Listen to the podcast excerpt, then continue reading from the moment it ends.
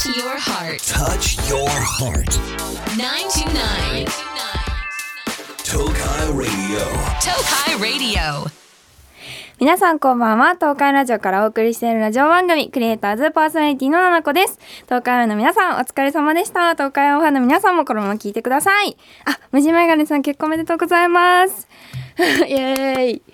はい最近の出来事なんですけどえー、なんかさちょっと私前話したと思うんですけど実はですね、えっと、ちょうどこの4月に引っ越しをしまして、まあ、これはねまたルームツアーとか出ると思うのでちょっとまあこれはまだラジオだけでお話みたいな感じなんだけど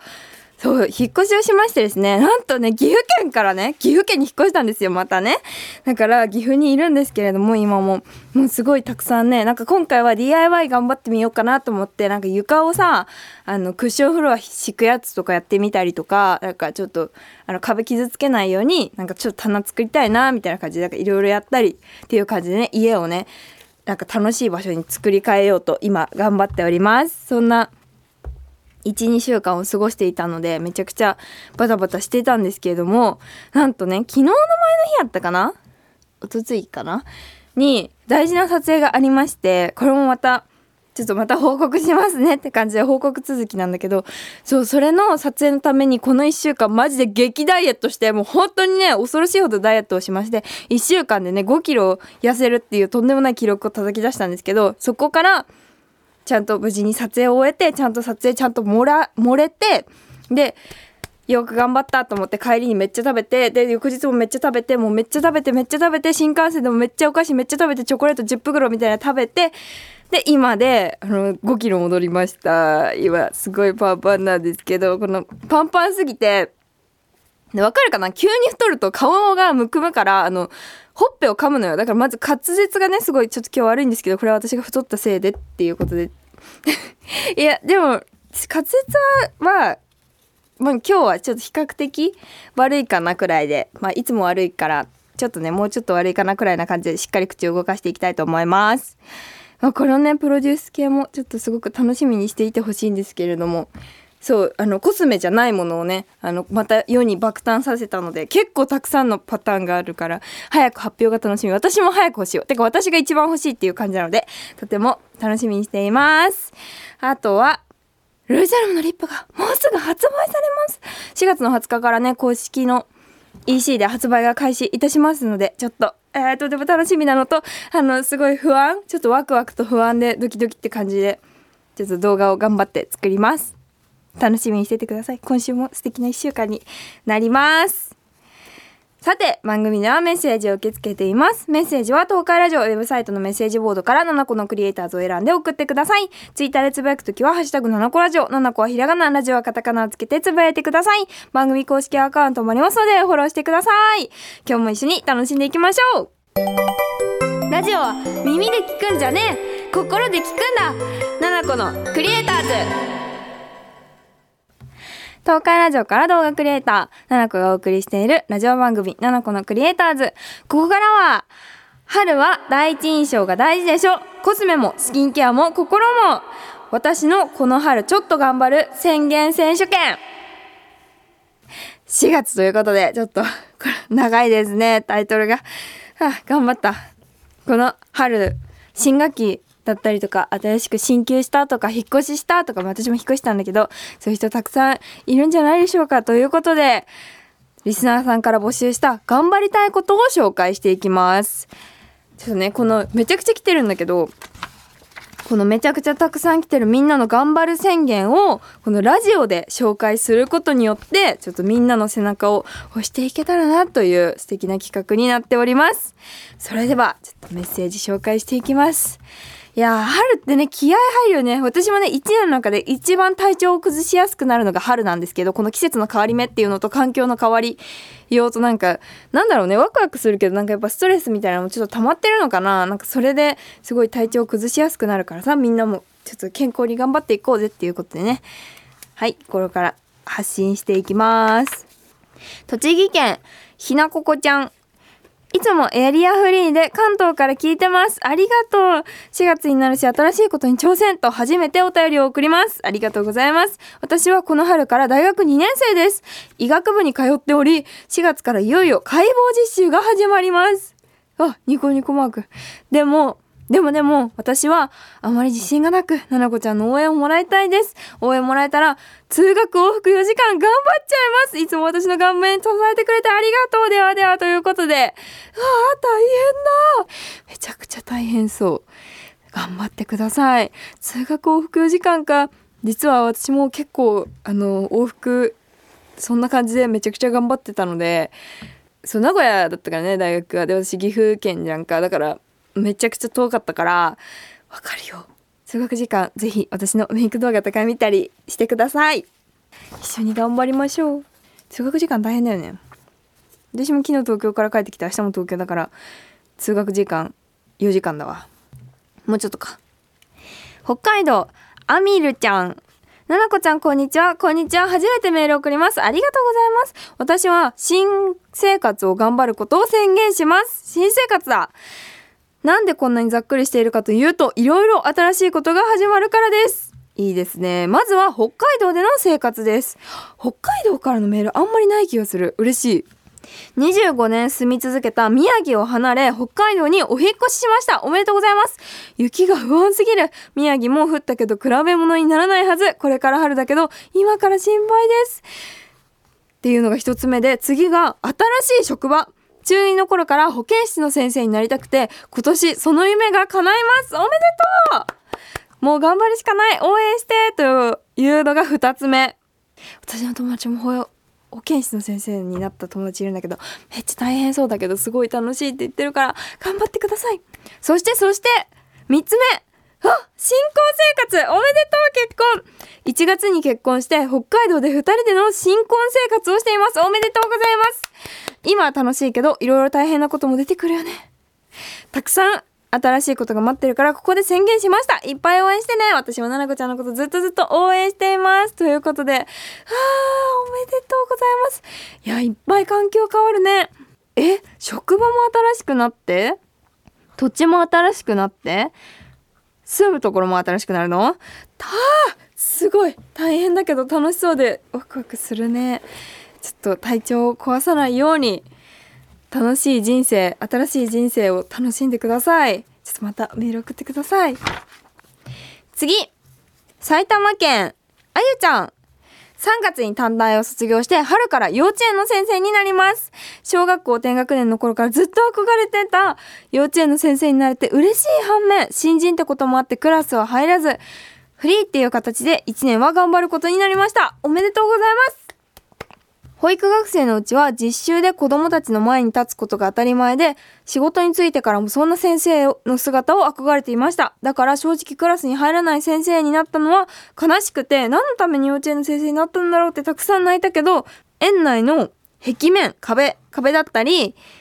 先生たちが使うものの用意だったり子供たちが使うものの用意だったり物事の始まりを担当することが多くてすでにやりがいを感じられています。いいね。早く子供たちに会って先生と呼ばれたいです。来年以降担任になった時に自分の理想の先生になれるよう今年たくさん勉強したいと思います。頑張ります。ということで。はあおめでとう。すごいね。小学校の低学年の頃からずっとやりたいって思ってた仕事に。こうやって勉強して今慣れてるってことでしょ？うわすごい。おめでとうございます。確かにこの一番初めから担任じゃないってなんかやっぱ担任の先生っていうのがさなんかなんていうの？やりたいなって思うものになりがちだと思うんだけどでもちょっとね友達でも結構保育園の先生とか幼稚園の先生の友達結構多いんだけど結構担任持っちゃうとねでもなんかすごいリアルなんだけど担任持っちゃうともうそこに必死になっちゃってもういろんなことができなくなっちゃうっていうのをすごい聞いてるからこうやって一旦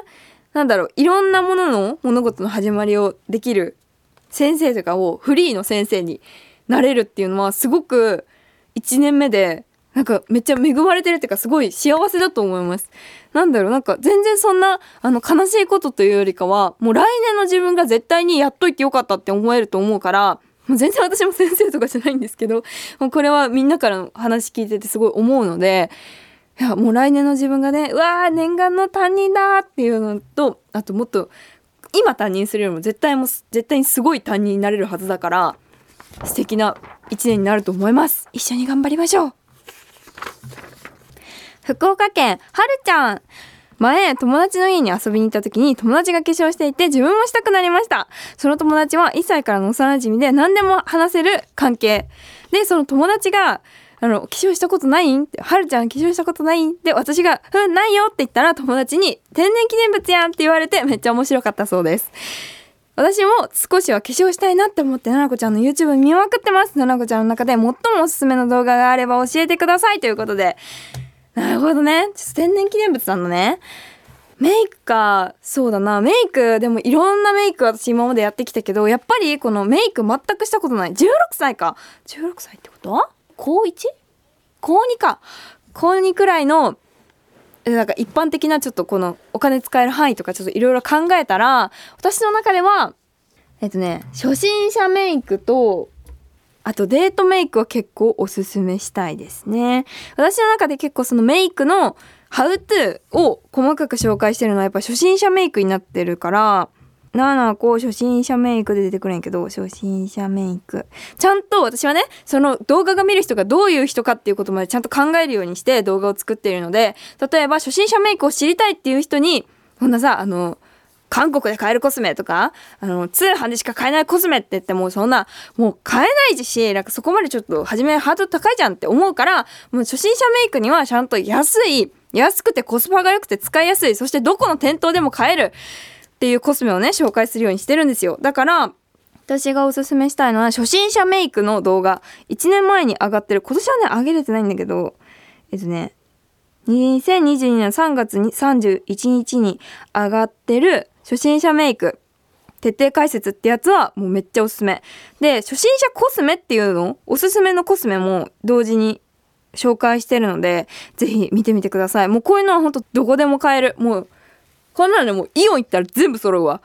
イオン行ってバーって売り場見てもう端っこから端っこで見たらもう全部揃うようなほんとみんな知ってるようなコスメでそして、まあ、みんな知ってるからって絶対にいいとは限らないからみんな知っていてなおかつ初心者さんでも使いやすい。そして低価格で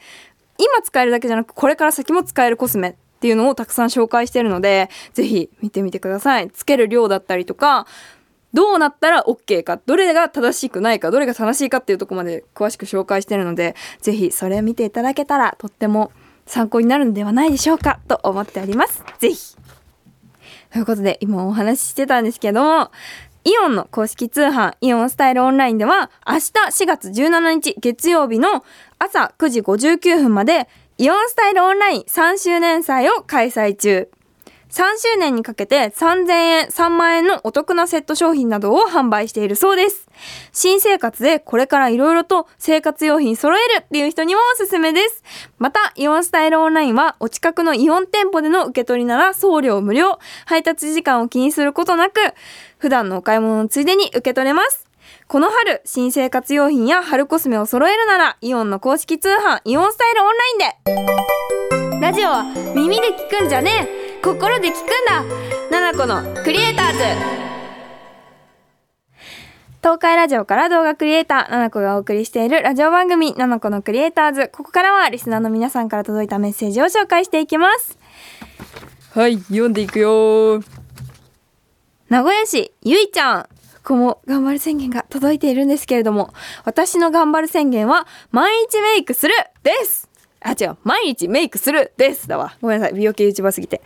4月から高校2年生で来年は受験生もうチャンスは今年だけだから今年こそは絶対に彼氏を作りたくて毎日ちゃんとメイクをして今ちょっと気になってる人に可愛いって思われるように頑張りたいですいや気合がすごいですねこの一文の長さでね気合を感じます奈々子ちゃんのメイクアップショー各大阪のやつで見た好印象メイクを参考にしながらスクールメイクの動画を見ながら毎日メイク頑張って、ななこちゃんみたいに可愛くなりたいですということで、ありがとうございますが、スクールメイクね、ちょっとまた出すわ、これ。ちょっとスクールメイクさ、めっちゃいいものいっぱいあるから、ちょっとまたまた出したいと思います。スクールメイク。ちょっと書いとこうっと。いや、みんなさ、まあ、毎日こう外に出たりして、この人と会うから、ちゃんと毎日メイクするじゃん。実はね、この美容系 YouTuber をやっている私、美容系 YouTuber のくせにね毎日メイクをしてないんです最近。ちょっとね家で編集したりとか家でメイクの編集したりとか家でこのスウォッチ取ったりしてるとね顔にメイクをするのを忘れてしまうんですよ。だからこの前久しぶりにアイライン引いたらもう全然うまく引けなくて嘘だろ。美容系 YouTuber だろって思っちゃったので私も毎日メイク頑張りたいと思います。メイクしてる方がちゃんとスキンケアもできるから肌にねなんかいい気がするしねちょっと一緒に頑張りましょう。次兵庫県ことちゃん。私の頑張る宣言は就活を頑張って希望の企業に内定をもらいたい。いいね。最近 ES エントリーシートかな？とか選考とか大変で難しいし辛くて投げ出したくなる時もあるんですけど自分を見つめ直すいい機会だと思って頑張っています。目標は6月が終わるまでにはやりたい仕事ができる企業に内定をもらって残りの大学生活を思いっきり楽しみたいです。ななこちゃん、私にエールをくださいということで。いや頑張って就活大変だよね。私も一応この就活の中、学校がやってる就活の説明みたいなやつとかになんか行ったりしてたんですけど、なんかすごい大変だよね。エントリーシートとかさ、なんか自分のことを分析して書くやつとかさ、なんか進路考えるのって一番嫌いなの、私。なんか進路を考えるのってさ、なんかやらなきゃいけないことは分かってるし、すごい大事なことは分かってるから、でもめんどくさいじゃん。でも、ないがしろにはできないじゃん。これからの先の人生のことだから。だからめんどくさいことを丁寧に考えなきゃいけないし、なんかそれがさ、すごい難しいなっていつも思っているのよ。なんだけど、これ私がこの一番悩んだのいつだったかな？大学決める時が一番悩んだ気がする。高校から大学を決めるのがね。もう専門行くのもすごい考えてたからさ。でもなんかそのめっちゃ苦しんでたしめちゃくちゃ嫌だったし早く終われ早く終われみたいな。もう来年の自分が何してるか見えないわ全くみたいな感じすごい悩んでたけど今になってあの考えがしっかりしっかり考えれたからめっちゃ考えたの。めちゃくちゃもういっぱい書き出してやりたいこととか人生いっぱい書き出してもうやりたいこと決めてまあその通りに言ったか分かんないけど今があるなってすごい思うからこの時間は本当自分を見つめ直す時間すごい大事だと思うし傷つくこととかなんか嫌なことに直面するかもしれないけど絶対に大事な時間になると思うので丁寧に今の自分を大切にそして体調には気をつけながら頑張ってください。そうね。早く終わらせたいと思ってこの妥協するのも良くないしね。もう逆に落とすならいいわくらいの気持ちでやってやってください。応援しております。次東京都空ゆりちゃん。ななこちゃんこんにちは。こんにちは。春から高校生です。お15歳。私には今約半年付き合ってる2つ上の彼氏がいます。とてもお互い仲が良くお互いを大切にしているのですが私の彼氏はとにかく重いです。おっと来ました。